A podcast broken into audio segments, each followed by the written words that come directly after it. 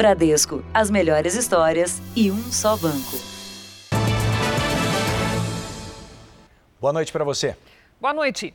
Neste final de ano, aumentaram as ocorrências de uma infração de trânsito que, além da desonestidade, provoca acidentes. Nas estradas, carros e caminhões encontram maneiras perigosas de passar pelos pedágios sem pagar. A cancela do pedágio está fechada. Um caminhão simplesmente ignora e arrebenta o equipamento. Agora um carro passa e um caminhão vem na cola, pega a carona para não pagar. A mesma estratégia deste veículo pequeno de carga. Esses flagrantes foram gravados na mesma estrada, a Via Dutra e as estatísticas mostram como esse tipo de infração é frequente. Nos 400 quilômetros da rodovia federal entre São Paulo e Rio de Janeiro, de janeiro a novembro, foram registrados quase 570 mil casos de evasão de pedágios. E o problema se repete também em rodovias estaduais. Só em novembro, 7.364 veículos foram autuados por esta infração nas estradas de São Paulo. Em fevereiro, antes da pandemia começar e com circulação normal, tinham sido 5.191 multas. Causa muito risco para a segurança viária, que é o veículo vir muito próximo do veículo da frente. A evasão é infração grave, que dá cinco pontos na carteira e uma multa de 195 reais. Para escapar da penalidade, motoristas de alguns caminhões adulteram placas. A deste veículo, parado numa blitz, estava coberta por uma máscara. E aqui a placa estava virada. Motorista experiente que respeita as regras, o Antônio Carlos já viu muito colega de profissão furar o pedágio. Você vê também, eles costumam muito pegar a rabeira de outro né, e entra em dois ao mesmo tempo no pedágio e os caras começam a invadir, começam a invadir pedágio. Eles evadem sim. E algumas vezes, quando vai olhar pelo retrovisor, o acidente já aconteceu. Eu já passei susto, um automóvel já bateu atrás do meu caminhão antigamente. E quem provoca uma colisão com vítima comete mais do que uma infração de trânsito. Se isso resultar na morte, né, um acidente fatal, ou se resultar também numa, numa lesão corporal, ele vai responder pelos crimes de homicídio culposo de trânsito e pela lesão corporal culposa de trânsito, ambos é, contemplados no Código de Trânsito Brasileiro também. Veja agora outros destaques do dia. Sobe para 15 o número de mortos no temporal em Santa Catarina. Inglaterra adota novo bloqueio ao descobrir mutação do coronavírus. Médico brasileiro conta a experiência de tomar a vacina contra a Covid-19. Mineradora da Vale perde alvará depois de morte de operário. História de bebê retirado dos pais adotivos pela justiça tem final feliz.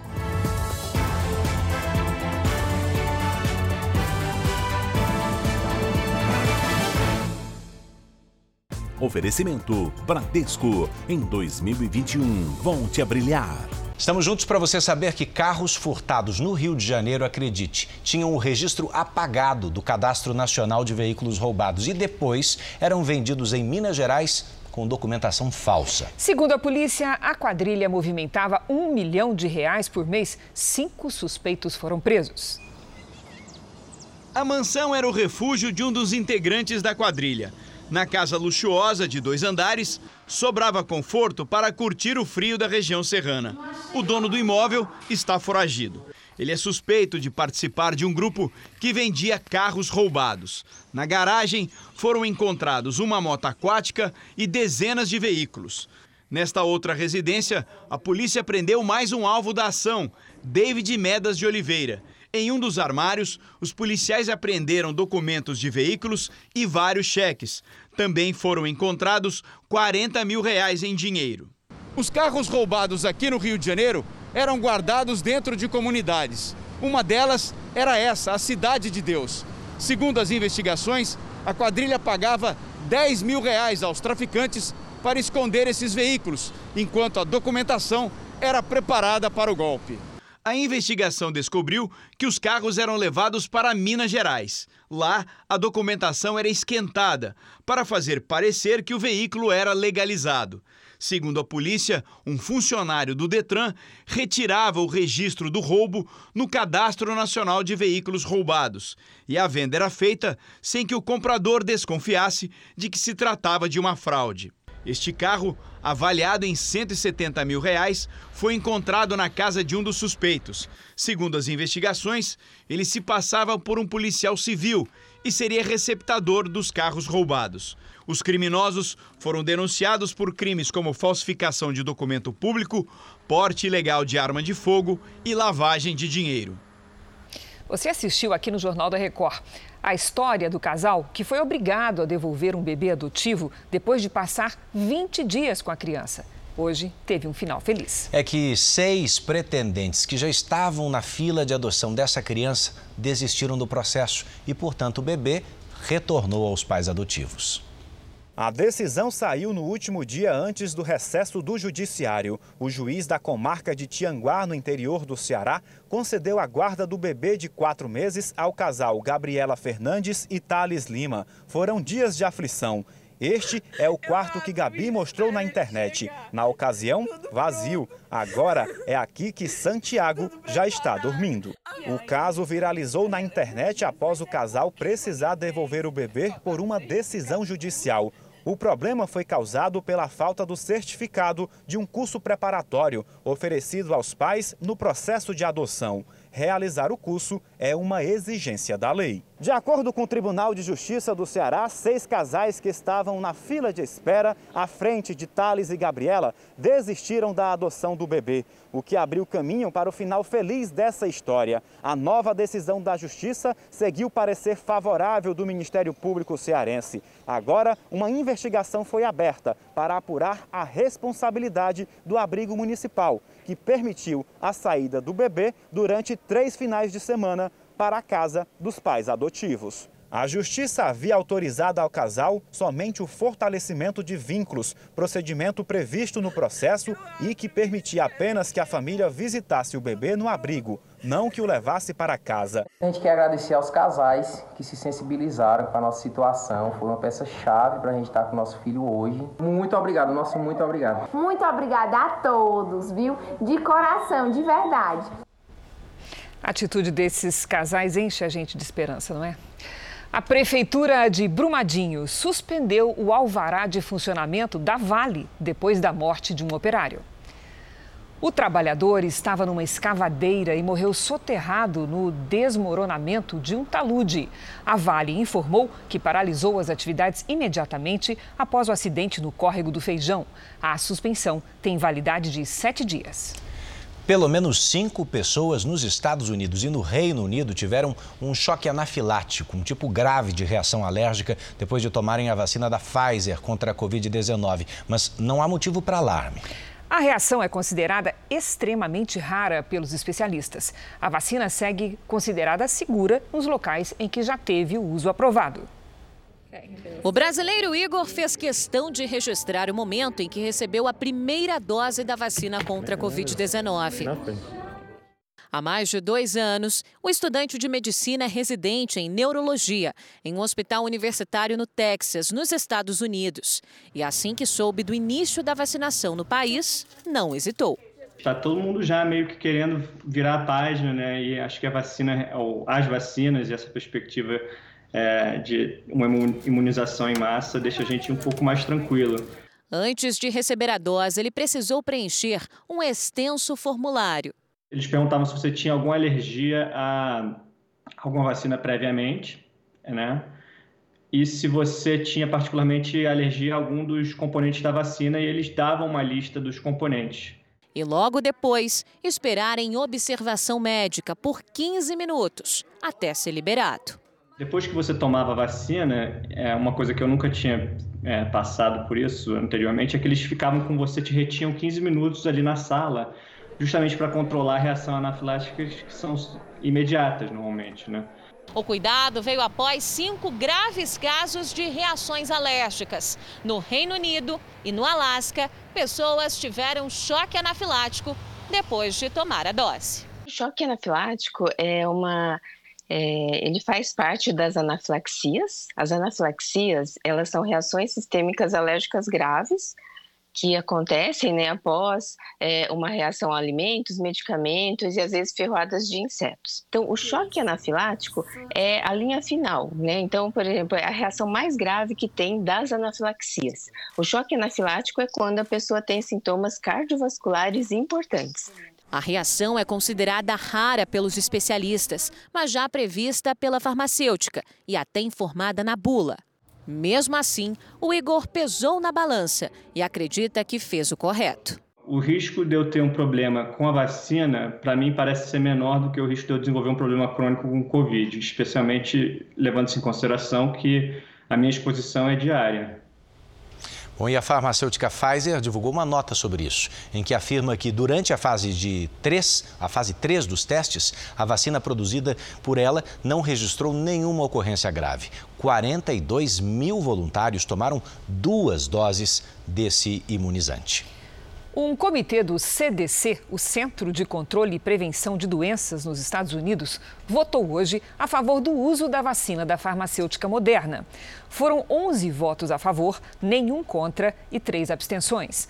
Agora, a decisão final de quem pode tomar a vacina depende da autorização do diretor do CDC. O anúncio deve ser feito entre hoje e amanhã. Vamos atualizar juntos os números da pandemia no Brasil. Segundo o Ministério da Saúde, o nosso país tem 7 milhões 213 mil casos de Covid-19. São mais de 186 mil mortos. Foram 706 registros de morte só nas últimas 24 horas. Também entre ontem e hoje, mais de 24 mil pessoas se recuperaram. No total, então, já são 6 milhões 222 mil recuperados e mais 804 mil pacientes que seguem em acompanhamento. Bom, falando ainda de Covid-19, prefeitos da Baixada Santista querem uma audiência com o governo de São Paulo para entregar uma carta pedindo apoio à Polícia Militar. Sabe para quê? Para restringir acesso às cidades e às praias. Uma das propostas é a proibição total do acesso às praias em toda a região, tanto na orla quanto na faixa de areia. A proposta pede o bloqueio em dois períodos, 24 a 27 de dezembro, pensando no Natal, e 31 de dezembro a 3 de janeiro, pensando no Ano Novo. Os prefeitos do litoral acreditam que as medidas só serão eficientes com o apoio do governo, porque precisam de mais policiais militares que o comum. Em nota, a Secretaria de Desenvolvimento Regional do governo de são Paulo disse que recebeu o pedido, mas ainda não pode prometer o apoio. Neste último fim de semana antes do Natal, aglomerações preocupantes foram registradas em algumas cidades do país. Essa foi a visão de quem esteve na 44, região de comércio popular de Goiânia. Ruas e calçadas lotadas. O movimento, que sempre é grande aos fins de semana, perto do Natal, foi maior ainda. Do 13 terceiro, né, que o povo compra mais, mais perto do Natal, mais opções também. Quem veio do interior e até de outros estados ficou assustado. Tá meio apavorado. Eu não imaginava que estava tão cheio assim, por causa da, da pandemia, né? A gente achava que estaria bem menos. A confusão começa antes mesmo de chegar até aqui. É pouco espaço para dividir entre as pessoas e os veículos. Quem veio de carro fazer as compras nessa véspera de Natal teve que ter muita paciência. Cara, tá, tá bem cheio, principalmente hoje, sábado, né? Aí tá, tá difícil. Houve aglomeração também em outras regiões do Brasil. No Rio de Janeiro, uma multidão se espremeu para participar da inauguração de uma loja. Em São Paulo, no Brás, muita gente, a maioria de máscara. Em Taguatinga, no Distrito Federal, um shopping foi interditado pela vigilância sanitária por não estar cumprindo as normas de segurança, como distanciamento e uso de máscaras. O estabelecimento ficou 30 minutos fechado e só reabriu depois de esvaziado. Bom, você sabe que com a aprovação das primeiras vacinas contra o coronavírus, muitos brasileiros ouviram falar pela primeira vez de um equipamento de alta complexidade. É o Ultra Freezer. É que pelo menos uma das vacinas precisa, né, Cris, ser guardada a 70 graus abaixo de zero. A Universidade Federal do Rio Grande do Sul vai disponibilizar alguns desses Ultra Freezers. Os equipamentos podem funcionar em temperaturas polares de até 80 graus negativos, o necessário para armazenar com segurança vacinas contra a Covid, especialmente o imunizante da Pfizer BioNTech, que exige 70 graus negativos. O custo de cada equipamento é alto, 140 mil reais. Nem todas as vacinas precisam ser conservadas dessa forma. Esta da Pfizer precisa mas ela, quando é tirada desta baixa temperatura para uso, ela pode ficar em torno de cinco dias numa geladeira comum a uma temperatura entre 2 e 8 graus. Além dos 15 ultra freezers já existentes na universidade, a URGS pretende comprar mais cinco.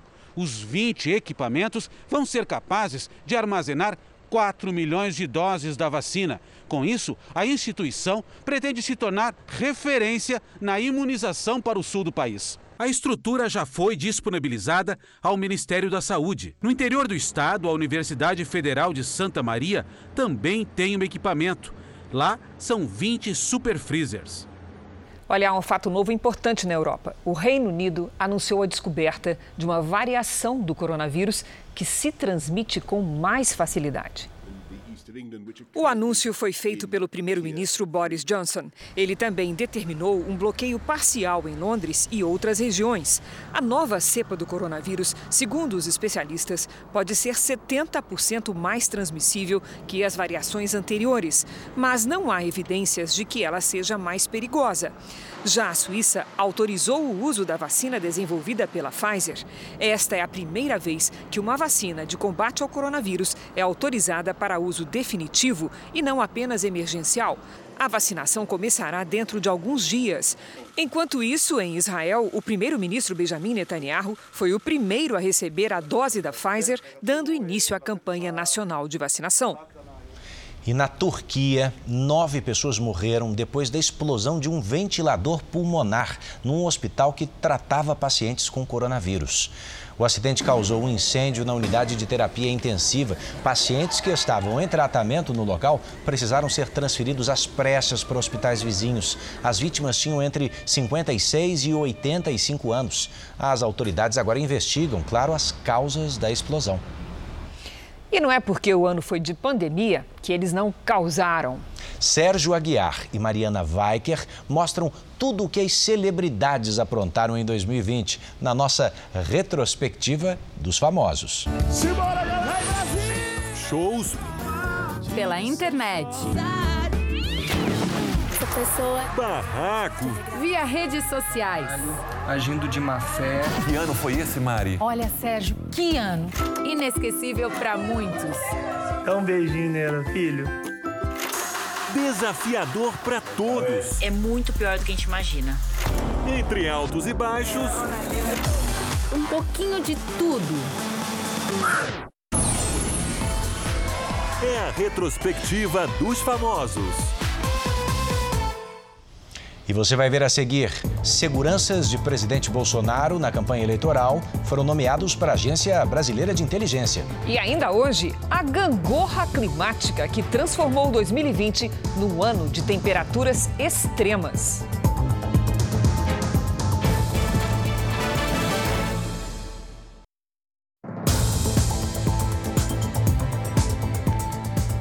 O diretor da Agência Brasileira de Inteligência, Alexandre Ramagem, nomeou para trabalhar com ele policiais federais que fizeram segurança do presidente Jair Bolsonaro na campanha eleitoral de 2018. Alexandre Ramagem se tornou diretor da BIM em 11 de julho de 2019.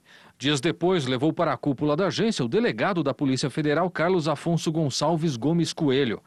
Ele assumiu o cargo de secretário de Planejamento e Gestão, uma espécie de braço direito de Ramagem. O diretor da BEM também se cercou de agentes que protegiam o então candidato Jair Bolsonaro no dia em que Adélio Bispo golpeou com uma faca em Juiz de Fora, Minas Gerais. Marcelo Araújo Bormevete segurou o presidente depois da facada. Ele foi nomeado em 24 de setembro de 2019 para a Secretaria de Planejamento da BIM. Outro agente que ajudou a socorrer Bolsonaro foi Flávio Antônio Gomes, nomeado no mesmo dia para a Superintendência da ABIN em São Paulo. Felipe Arlota Freitas, também integrante da segurança do presidente durante a campanha, passou a fazer parte da BIM pouco antes, em 12 de setembro de 2019. A BIM não se pronunciou sobre a nomeação dos policiais que fizeram a segurança do presidente. A informação divulgada hoje no jornal Estado de São Paulo chega dias depois de a agência se ver envolvida em uma suposta ajuda na defesa de um dos filhos de Jair Bolsonaro. Fontes da BIM apontam o grupo montado por Ramagem como responsável pela criação de relatórios que teriam orientado a defesa do senador Flávio Bolsonaro a tentar anular as apurações sobre movimentos financeiros suspeitos na Assembleia Legislativa do Rio de Janeiro. Ramagem e ABIN serão investigados por determinação da ministra Carmen Lúcia do Supremo Tribunal Federal. Na decisão, a ministra afirmou que a Procuradoria-Geral da República deve apurar as acusações, porque os fatos descritos podem configurar atos penal e administrativamente relevantes, como prevaricação, advocacia administrativa, violação de sigilo funcional, crime de responsabilidade e improbidade administrativa. Carmen Lúcia também determinou que a Procuradoria-Geral da República apresente em 30 dias as ações que foram tomadas para esclarecer os fatos. O Gabinete de Segurança Institucional, chefiado pelo ministro Augusto Heleno, não quis comentar o assunto. Em nota, a ABIN afirma que nenhum relatório foi produzido com tema, assunto, texto ou título exposto. Tampouco a forma e o conteúdo dispostos correspondem a relatórios confeccionados por servidores em atividade na ABIN e que nenhum documento, relatório ou informe de defesa em processo criminal foi transmitido por qualquer meio a parlamentar federal ou a sua defesa através do diretor-geral, diretores, coordenadores ou assessores. Essa pandemia nos obrigou a adquirir novos hábitos e o home office é um exemplo claro dessa mudança. O trabalho em casa fez com que empresas optassem por escritórios menores ou até mesmo compartilhados. Nesta empresa eram três. Agora já são 15 colaboradores. Mas onde está essa equipe toda? Se precisar, eles se encontram pela internet. O negócio de consultas online cresceu na pandemia. E com todo mundo trabalhando de casa, o pequeno escritório continua o mesmo. É, só esse ano a gente já economizou mais de 50 mil reais sendo conservador. É, e a gente estima que deve economizar para o ano que vem algo na ordem de 100 mil reais porque a gente não deve ter que expandir o nosso espaço físico para poder ter paias e locais de trabalho para todo mundo da empresa. Poucas são as empresas que cresceram, como a do Victor. E economizar com um espaço físico 10 vezes menor foi a saída encontrada pela multinacional japonesa, em que a Viviane é a gerente. Com a mudança, nós tivemos 52% de redução de custo. Muitos escritórios gigantes fecharam na maior cidade do país. Além disso, novos espaços corporativos de alto padrão ficaram prontos agora e nem todos foram ocupados. A taxa de vacância destes imóveis, que era de 16% em abril, chegou a quase 20% em novembro. Só que nem todos podem trabalhar assim de casa. Alguns negócios precisam dos funcionários nas empresas. A alternativa mais usada tem sido compartilhar os espaços. É o crescimento do coworking. Eles chegam um comprador, sentam e trabalham. A internet está funcionando, a limpeza, a estrutura, a manutenção, a recepção, o atendimento dos clientes e o foco deles é ganhar produtividade e atender os seus clientes quando a estrutura do escritório né, funciona por nossa conta. A Roberta viu aí uma oportunidade e criou uma plataforma na internet. Funciona como um aplicativo de transporte.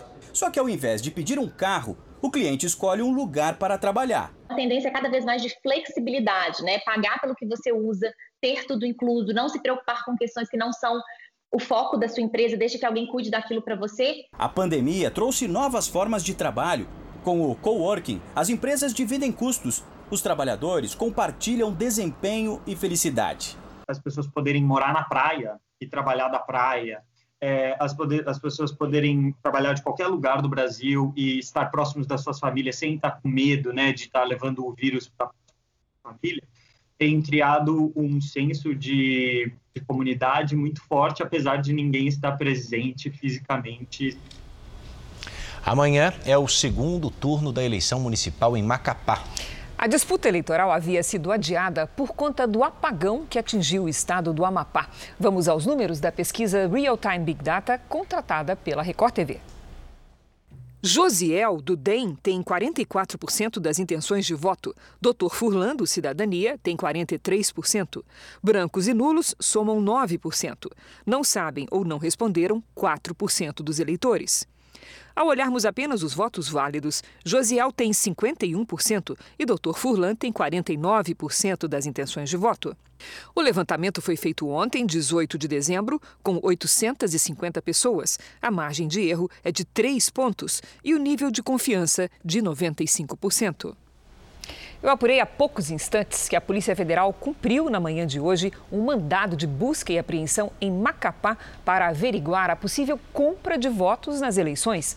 A medida foi motivada em razão de denúncias de que no local funcionava uma espécie de comitê eleitoral e os policiais federais encontraram, veja só, no interior de um veículo que estava na residência, a quantia de pouco mais de 30 mil reais e também uma arma de fogo com a numeração raspada, além de munições uma pessoa foi presa em flagrante. O secretário de Estado americano acusou a Rússia de estar por trás de vários ataques cibernéticos contra agências do governo dos Estados Unidos. Durante um comunicado em rede nacional, Mike Pompeo disse estar claro que os russos são responsáveis pelas invasões aos sistemas. Pelas redes sociais, o presidente Donald Trump também falou sobre o assunto. Ele disse que tudo está sob controle e sugeriu que a China poderia estar envolvida. Entre os alvos dos ataques estão os departamentos do Tesouro, do Comércio e da Energia dos Estados Unidos. Não há informações sobre o que os hackers buscavam, mas especialistas apontam desde segredos nucleares e projetos de armas avançadas, até informações sobre as vacinas contra o coronavírus. Segundo a imprensa americana, os autores teriam ligações com o serviço secreto russo. O Kremlin nega qualquer envolvimento. Vocês sabem que amanhã a gente tem um encontro, né? Então vamos aos destaques do próximo Domingo Espetacular. Mais de 100 mil senhas fraudadas, CPFs falsos, atendimentos que não existiam os detalhes de um golpe que desviou milhões de reais. A despedida a Paulinho, integrante do Roupa Nova.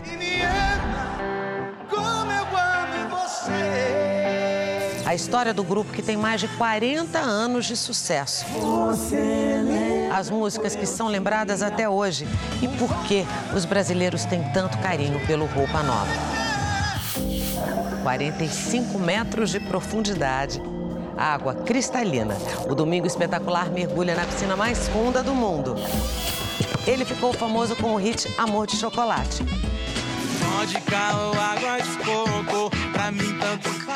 O Por Onde Anda dessa semana é com o funkeiro Naldo Bene. Ele conversou com a nossa equipe, falou da infância pobre, sobre a morte do irmão e revela o que conquistou com a fama. É neste domingo espetacular, depois da Hora do Faro. Até lá! Veja a seguir: mais de 600 mulheres denunciam maus tratos diariamente no Brasil. E tem ainda uma homenagem aos heróis da saúde, com a inspiração de um dos maiores nomes da história da música.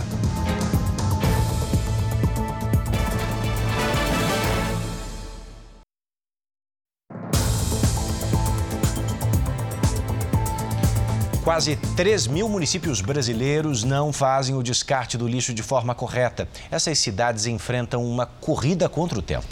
É um desafio ambiental, né, Edu? E termina em 2024 o prazo para que os lixões deixem de existir, uma prática que só acumula problemas para o futuro. O brasileiro produz mais de um quilo de lixo por dia. Somos o quinto maior país na produção de lixo do mundo. Mas para onde vai tudo isso? Um estudo da Associação Brasileira de Empresas e Tratamento de Resíduos e Efluentes identificou que em quase metade das cidades do país o lixo é jogado em lixões, ou seja, todo o resíduo fica a céu aberto, sem qualquer tratamento. Eu acho que a gente tinha como melhorar uma situação dessa aqui. A gente fica convivendo com esse fedor. No Pará, a situação é ainda pior. Aqui, 95% dos municípios não descartam o lixo corretamente. Falta de estrutura que gera danos ao meio ambiente como acontece na comunidade de Bragança. E são muitas as famílias de catadores em todo o país que tiram do lixo não apenas o sustento, mas também o alimento que comem. Daqui a gente leva o arroz quando acha, acha às vezes o café, o açúcar, acha uma bolacha. E aí tudo a gente vai levando, né? Porque de tudo a gente precisa. A gente vende nosso plástico, a gente vende a nossa latinha, a gente vende nosso cobre, tá entendendo? Então isso a gente vai mantendo. Hoje no país há 2.700 lixões em atividade. O número é menor do que havia no início do ano. De lá para cá, mais de 550 cidades se adequaram à Lei Federal de Saneamento. A expectativa é que até agosto de 2024 os lixões sejam extintos no país, dando lugar aos aterros sanitários. Eles serão a destinação final de resíduos domésticos, comerciais, da indústria de construção e também dos materiais retirados do esgoto. Quando você reduz o volume de resíduo produzido, você reduz o impacto desses resíduos no meio ambiente, garantindo a parcela que vai ser reutilizada, a parcela que vai para reciclagem, a parcela que vai servir de adubo. As abelhas, o inseto mais bacana de toda a natureza, veja só, são responsáveis por 70 80% da reprodução das plantas cultivadas para alimentação. Por isso, a alta taxa de colmeias dizimadas por agrotóxicos nos últimos anos é uma preocupação mundial. No Brasil, meio bilhão de abelhas morreram no ano passado. O Rio Grande do Sul, maior produtor de mel do país, está às voltas com esse problema. Ao se aproximar das caixas onde ficavam as colmeias, o susto. O apicultor se deparou com dezenas de abelhas mortas no chão. Bastante abelha morta. Segundo a fiscalização agropecuária do Rio Grande do Sul, só em 2020 foi registrada a morte de 47 colmeias. O número é mais que o dobro do contabilizado em todo o ano passado. Cada colmeia dessas tem cerca de 60 mil abelhas. Isso significa que só este ano já morreram quase 3 milhões delas aqui no Rio Grande do Sul. Um laudo técnico apontou na maioria das amostras a presença de fipronil, um inseticida bastante utilizado em lavouras. Os fiscais agropecuários acreditam que a contaminação pelo agrotóxico possa ter provocado a morte das abelhas. Pode acontecer por diversos motivos, desde a contaminação acidental na aplicação até o uso incorreto dos agrotóxicos. A mortalidade é mais comum próximo a plantações de culturas de verão, como lavouras de soja e milho, que costumam receber uma dose maior de agrotóxicos. Além de produzir mel, as abelhas também são responsáveis pela polinização, o processo de coleta e transferência de pólen que permite a produção de frutos e sementes e a reprodução das plantas. Devido à mortalidade das colmeias, este apicultor deixou de produzir mais de 600 quilos de mel. O que faz é esse efeito psicológico, porque a gente cuida do bichinho e depois gostaria de ver esse resultado, ver as colmeias fortes, bem produtivas, né? Você sabia que todos os dias mais de 600 denúncias de maus tratos contra mulheres são registradas no Brasil? Para as que sobrevivem, restam a dor e o difícil recomeço. Na maioria dos casos, são traumas que ficam para sempre. Não é o medo que faz essa mulher esconder o rosto. É vergonha de revelar como ficou depois de tantas agressões. Ele jogou água quente em mim. Ele me golpeou com faca. A minha sorte foi que eu consegui tirar a faca dele, a minha sorte. Senão eu não estaria aqui. Há marcas pelo corpo todo. A recepcionista de 43 anos acabou de receber alta depois de quase duas semanas internada em estado grave. O namorado que conheceu pela internet está preso, acusado de cometer um crime cruel e sem explicação. De todas as marcas, de todas as feridas que você carrega agora pelo corpo, qual é aquela que mais dói? A dor da alma, né? Que as feridas, cicatrizes, vai sarando aos poucos e a alma, como que fica? Muito machucada. Todos os dias aqui no Brasil, 615 mulheres são agredidas. O levantamento foi feito com base nas denúncias que chegam à polícia. Mas o número da violência contra as mulheres pode ser bem maior. Os estados mais populosos são também aqueles com registro mais frequente de agressões, como São Paulo, Rio de Janeiro e Minas Gerais. Essa dermatologista resolveu criar um projeto de apoio às mulheres ao tratar as cicatrizes de algumas pacientes agredidas pelos companheiros. Essas vítimas elas precisam disso, precisam desse novo olhar, elas precisam reconstruir a vida, porque senão vamos gerar lares de pessoas inseguras, de pessoas violentas. O ciclo da violência nunca vai terminar. E é nesse trabalho que nós investimos. O plano agora dessa mulher é voltar para a terra natal, reencontrar a família recomeçar. Vai ser difícil conseguir botar minha cabeça no lugar, mas o Deus que me devolveu a vida, ele vai me restaurar. Eu vou conseguir viver normalmente. Tomara. Olha, se tem uma coisa que disparou durante essa pandemia foram as reclamações de empréstimo consignado não solicitado. Houve crescimento de 800% nas queixas. Pois então aponte a câmera do seu celular para o nosso QR Code e veja dicas para se livrar das ofertas por telefone de um serviço que você nunca pediu.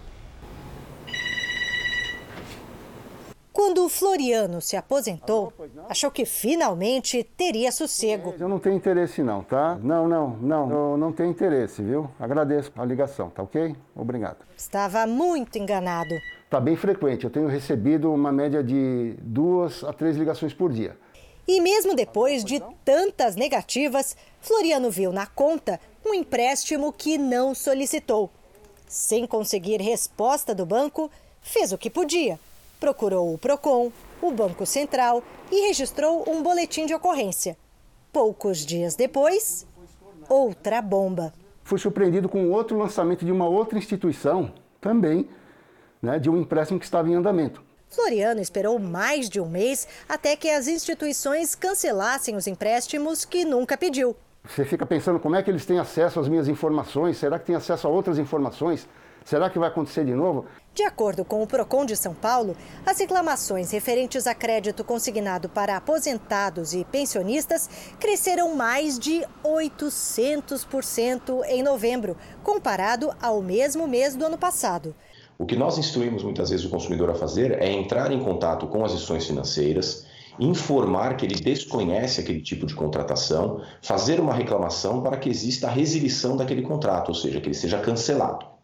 Se isso não acontecer, ele pode buscar o PROCON e caso, mesmo que com uma reclamação no PROCON, ele não tenha o seu direito salvaguardado, aí sim ele pode acessar o Poder Judiciário.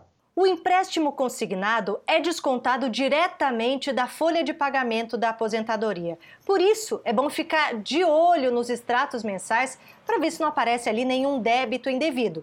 E se você não tiver interesse em contratar ou mesmo em receber ofertas, a dica é bloquear o telefone, como fazem 80 mil pessoas todos os meses. É só cadastrar o seu número no nãomeperturbe.com.br. E somente pactuar, contratar aquele crédito se realmente for do seu interesse da sua conveniência e oportunidade. Havendo dúvidas, deixar de lado a situação e não se envolver com algo que possa ser efetivamente danoso. Pela primeira vez na história do Exército Brasileiro, tropas de paraquedistas vão participar de uma simulação de guerra com as Forças Armadas Americanas. 203 militares foram escolhidos e enfrentaram um treinamento pesado. O Jornal da Record acompanhou os últimos ajustes antes desse intercâmbio inédito.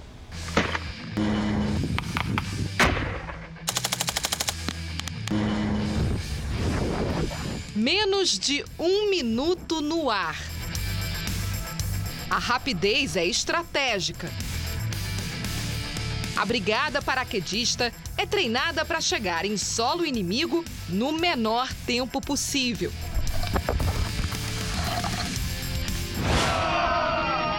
Mas a missão começa bem antes do salto.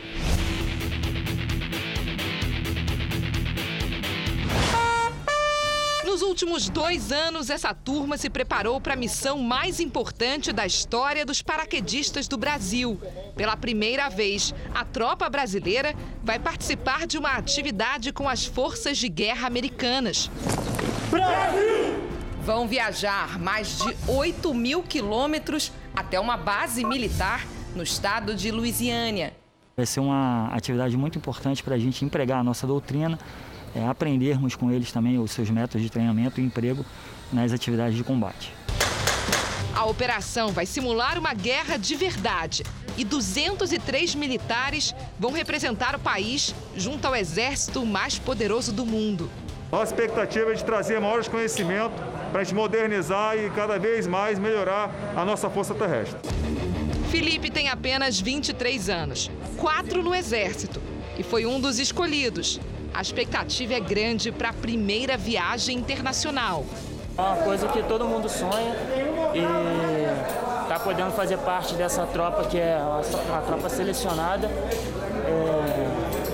é, é de muito orgulho para mim, para minha família. Para ele, o maior desafio vai ser o clima. A tropa vai sair do verão de 40 graus do Rio de Janeiro direto para o inverno gelado dos Estados Unidos. Tem noção de quanto vocês vão pegar de temperatura lá? Ah, cerca de 2 graus, 3 graus por aí. O Exército aproveita também para colocar em operação a nova aeronave da Força Aérea Brasileira, a C-390, a máquina mais potente já produzida no Brasil.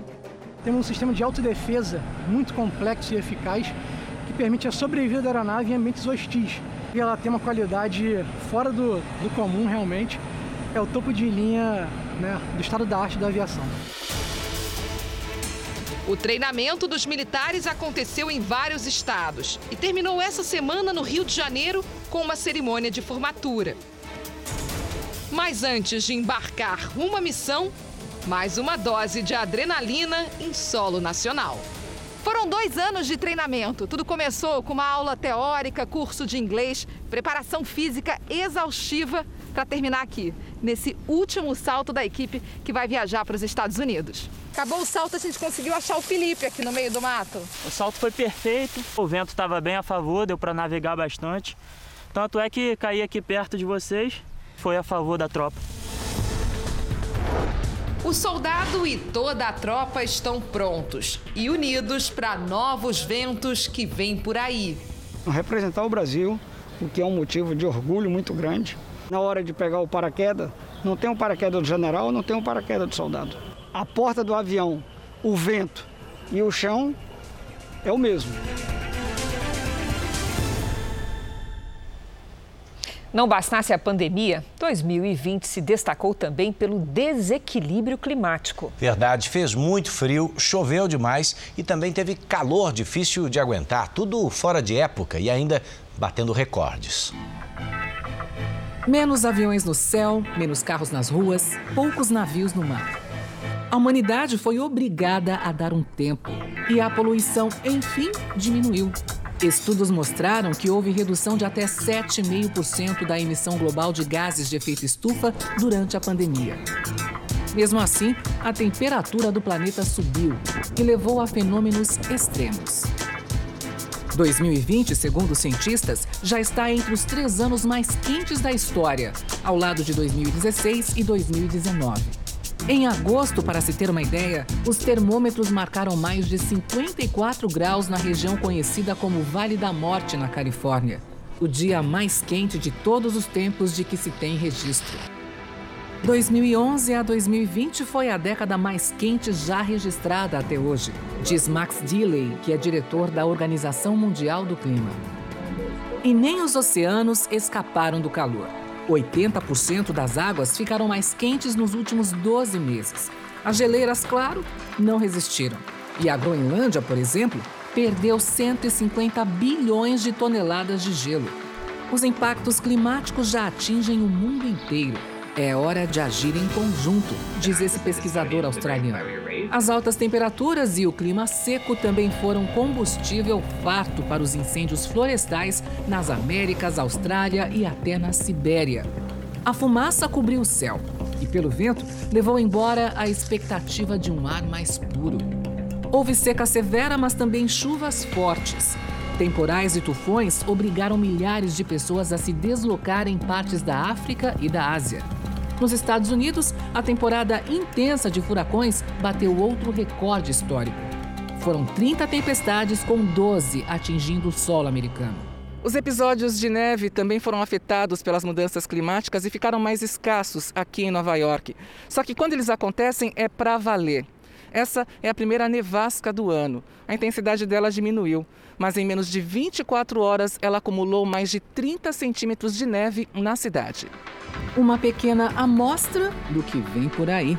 Os meteorologistas estimam que o inverno no hemisfério norte ainda terá muitas surpresas. E mais extremos a caminho. E por aqui subiu para 15 o número de mortos pela chuva em Santa Catarina. Seis pessoas continuam desaparecidas. O presidente Jair Bolsonaro sobrevoou hoje as cidades mais atingidas. Presidente Getúlio, no interior do estado, entrou em situação de calamidade pública. No centro da cidade, moradores se ajudam para limpar a lama e retirar o entulho. Nesta escola, os sinais da destruição Presentes que seriam entregues no Natal se misturam à sujeira. No momento dessa aflição toda e dessa tristeza que estamos passando, nós ainda temos que agradecer por realmente não estarmos aqui com as nossas crianças. Só em Presidente Getúlio foram 12 mortos. Ainda sem acreditar no que vê, Guilherme mostra onde ficava a casa dele, num dos locais mais afetados. A esposa, de 19 anos, está entre os mortos. Quando eu cheguei duas horas da manhã do meu emprego, encontrei isso aqui.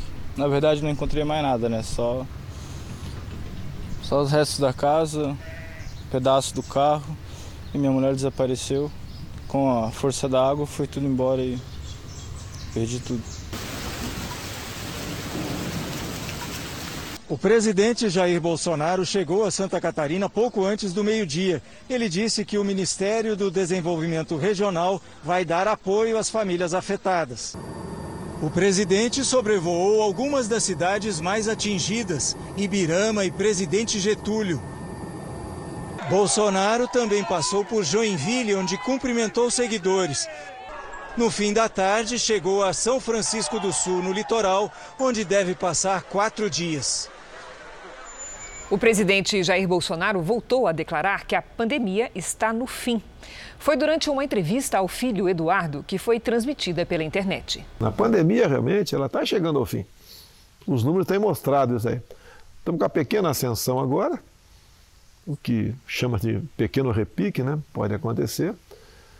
Mas a pressa da vacina não, não se justifica, porque você, você mexe com a vida das pessoas, vai inocular algo em você. Os jogadores de futebol terão um dezembro diferente. E o que era para ser um período de descanso virou um mês de maratona. Em tempos de pandemia, o tempo é escasso.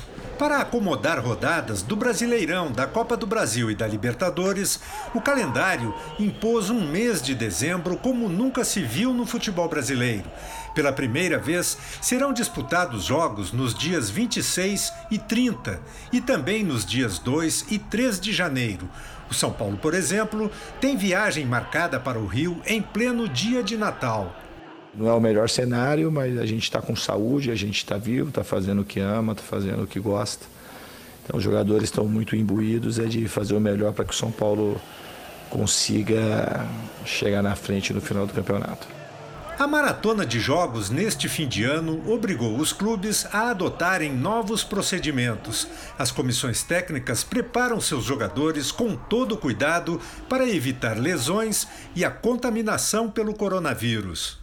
Único clube vivo em três competições, o Palmeiras vai completar este mês de dezembro jogando uma partida a cada três dias. É a chamada punição para a competência. Não temos tempo para treinar. A verdade é como eu disse, quando tu tens jogadores de mente aberta e coração quente e têm vontade de aprender, é tudo muito mais fácil. É uma parceria assim que também está levando o Santos ao sucesso. Tem que continuar trabalhando, dando, passando para eles a confiança e o pé no chão que a gente tem que ter na vida toda, né? E desfrutar de um momento assim, sabe? A gente vai passar um Natal, um Ano Novo maravilhoso. Treinar, jogar e vencer rivais são consequências de um processo que começa antes da bola rolar. Como diz o treinador português Abel Ferreira. O nosso grande adversário está dentro de cada um de nós. E Lionel Messi, hein? Igualou a marca do Rei Pelé como jogador que fez mais gols vestindo a camisa do mesmo time. O gol de Messi foi o primeiro do jogo entre Barcelona e Valência pelo Campeonato Espanhol. A conquista histórica do craque argentino ofuscou o empate em campo. Isso porque ele alcançou a mesma marca de Pelé no Santos, 643 gols. Pelé publicou nas redes sociais uma mensagem carinhosa para o craque argentino. Assim como você, eu sei o que é amar, usar a mesma camisa todos os dias. Na foto, Lionel Messi comemora um gol na mesma pose do ídolo brasileiro durante a Copa do Mundo de 70. Este ano trouxe muitas transformações no mercado de trabalho, mas para as mulheres as consequências foram ainda maiores. A taxa de participação da mão de obra feminina caiu como nunca se viu em três décadas. Atrás do balcão é uma mulher que prepara o sashimi, um dos pratos mais conhecidos da culinária japonesa. A cena é tão incomum quanto os talheres por aqui. A Miriam é a única sushi woman do Rio de Janeiro, que é como são chamadas as chefes de cozinha dos restaurantes orientais. Eu comecei fazendo um estágio num restaurante japonês, na verdade. E daí na frente continuei, né? Para ter uma mulher à frente da cozinha, esse restaurante carioca precisou importar a Miriam do Chile. A predominância dos homens nesse tipo de culinária não é exclusividade do Brasil. Até no Japão, elas ainda são a grande minoria. Porque falam que as mãos das mulheres são um pouquinho mais quentes na temperatura. Então, na forma que uno tem que mexer os peixes, né? Eh, os produtos que são bem delicados às altas temperaturas das mãos e tudo isso, foi um pouquinho que se fala em Japão. Né? E isso faz algum sentido? Para mim, nenhum. Eu consigo fazer bem. Todos gostam. Ver mulheres assim despontando em áreas até então masculinas está cada dia mais comum. Mas a pandemia parece ter desacelerado esse processo. A participação delas no mercado de trabalho atingiu em 2020 uma marca histórica. É a menor dos últimos 30 anos. Desde 1991, a participação das mulheres na força de trabalho do país não ficava abaixo dos 50%.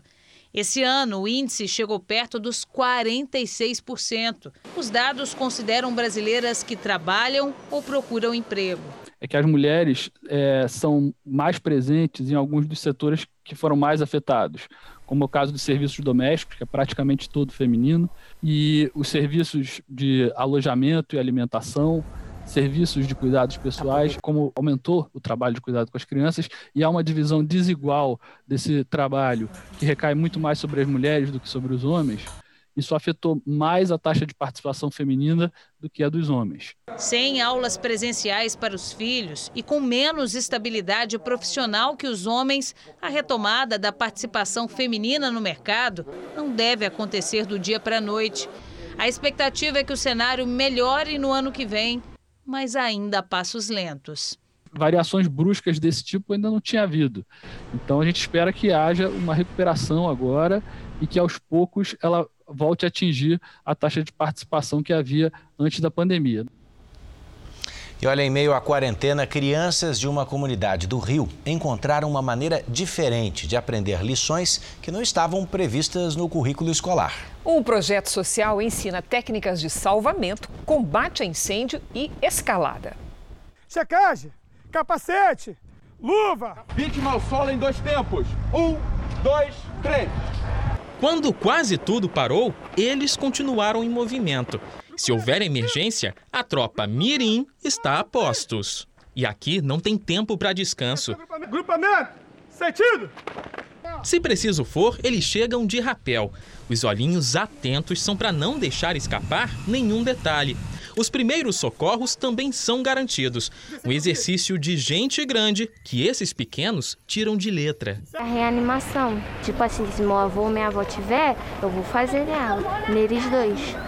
Em uma área onde as casas invadem a mata, os postes têm ligações precárias e o tempo seco predomina, incêndios também são uma ameaça constante.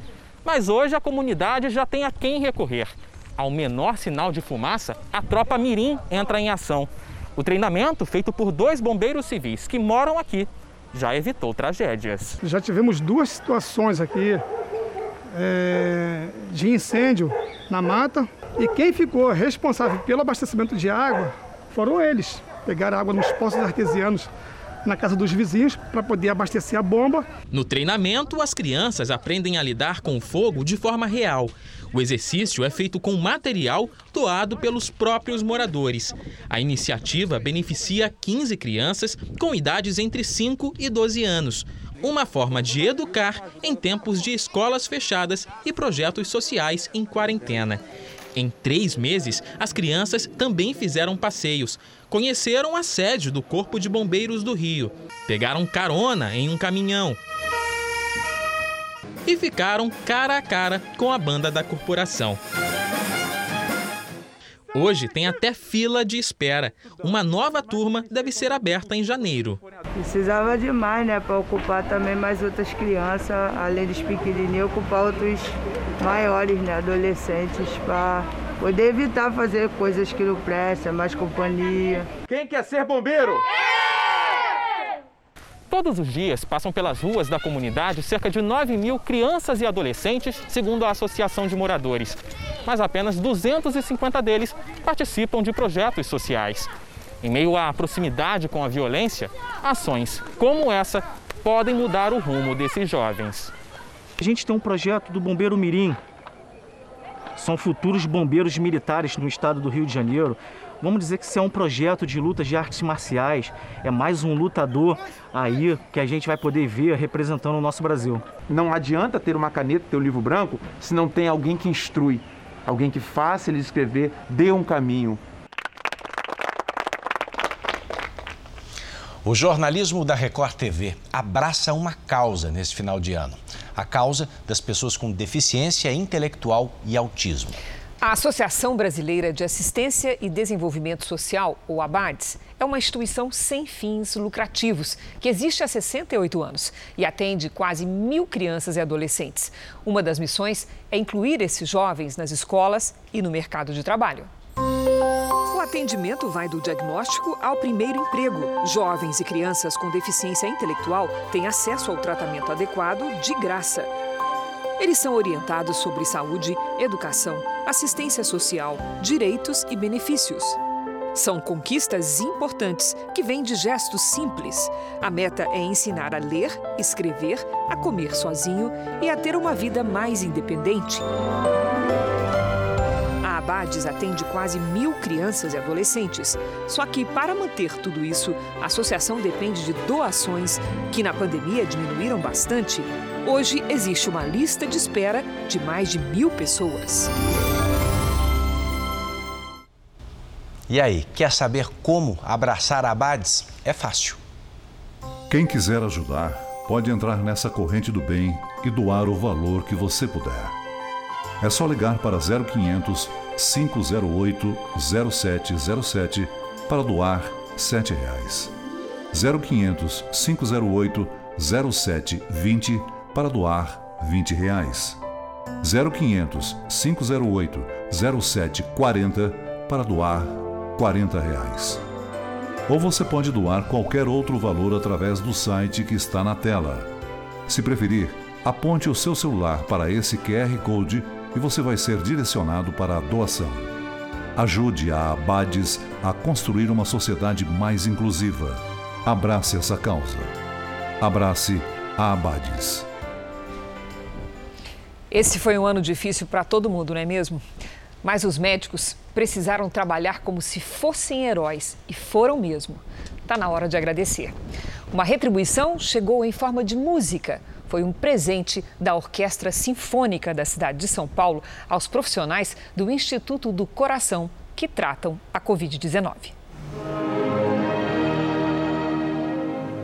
Uma homenagem mais que merecida.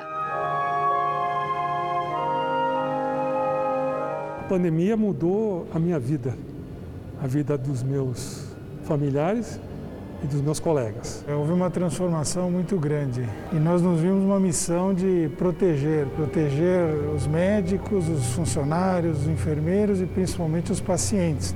E esse desafio é diário, porque cada paciente é um paciente, cada morte é uma morte. Essas grandes estrelas não estão no palco, estão sentadas para ouvir agradecimento em forma de música. Jovem completaria 250 anos nesta semana. E por isso foi o repertório escolhido pela Orquestra Sinfônica Municipal de São Paulo para homenagear todos os profissionais de saúde. Nós pensamos mesmo em, em dar um, um, um, muito obrigado, né? um agradecimento especial com aquilo que a gente sabe fazer, que, que é arte, que é cultura, que é música. É um agradecimento então especial para eles, né? pela dedicação deles, é, nós pudemos ficar em casa, né? Ficamos um tempo longo em casa, estamos voltando agora aqui para o teatro, mas os profissionais da saúde não ficaram em casa, estiveram o tempo todo é, trabalhando. O maestro da orquestra desafiou o médico e amante da música clássica. Poderia dizer que eu estou fazendo um novo vestibular de medicina. É o vestibular da música clássica, vestibular de Beethoven. Eu espero que Beethoven não fique bravo comigo se eu errar um, pouquinho nessa regência. E agora, em homenagem a todos os profissionais da saúde do Brasil, convido o Dr. Sérgio Tigrão para reger a Orquestra Sinfônica Municipal de São Paulo. Doutor. Ele encarou mais esse desafio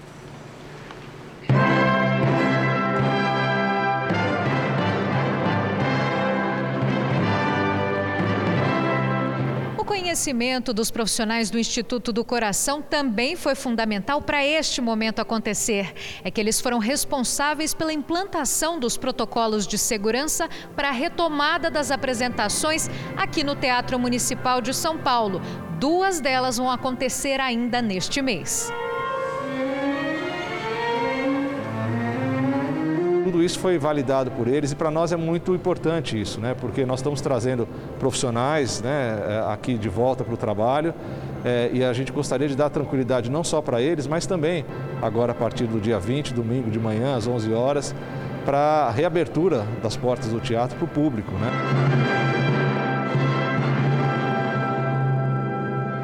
concerto aconteceu nessa nova realidade e num dia muito mais leve para quem ainda tem trabalho pela frente.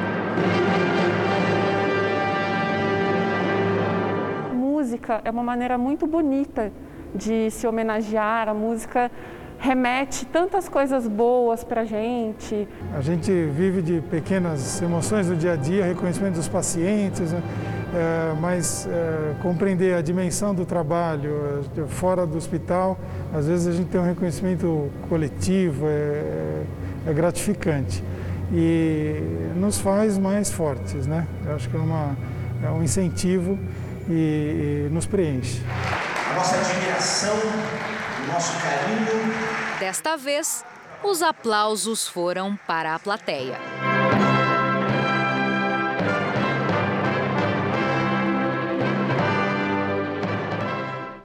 Bravíssimo. O Jornal da Record termina aqui. A edição de hoje na íntegra e também nossa versão em podcast estão nas nossas plataformas digitais e também no Play Plus. Você continua com o Cidade Alerta. Ótimo final de semana para você. Boa noite e até amanhã.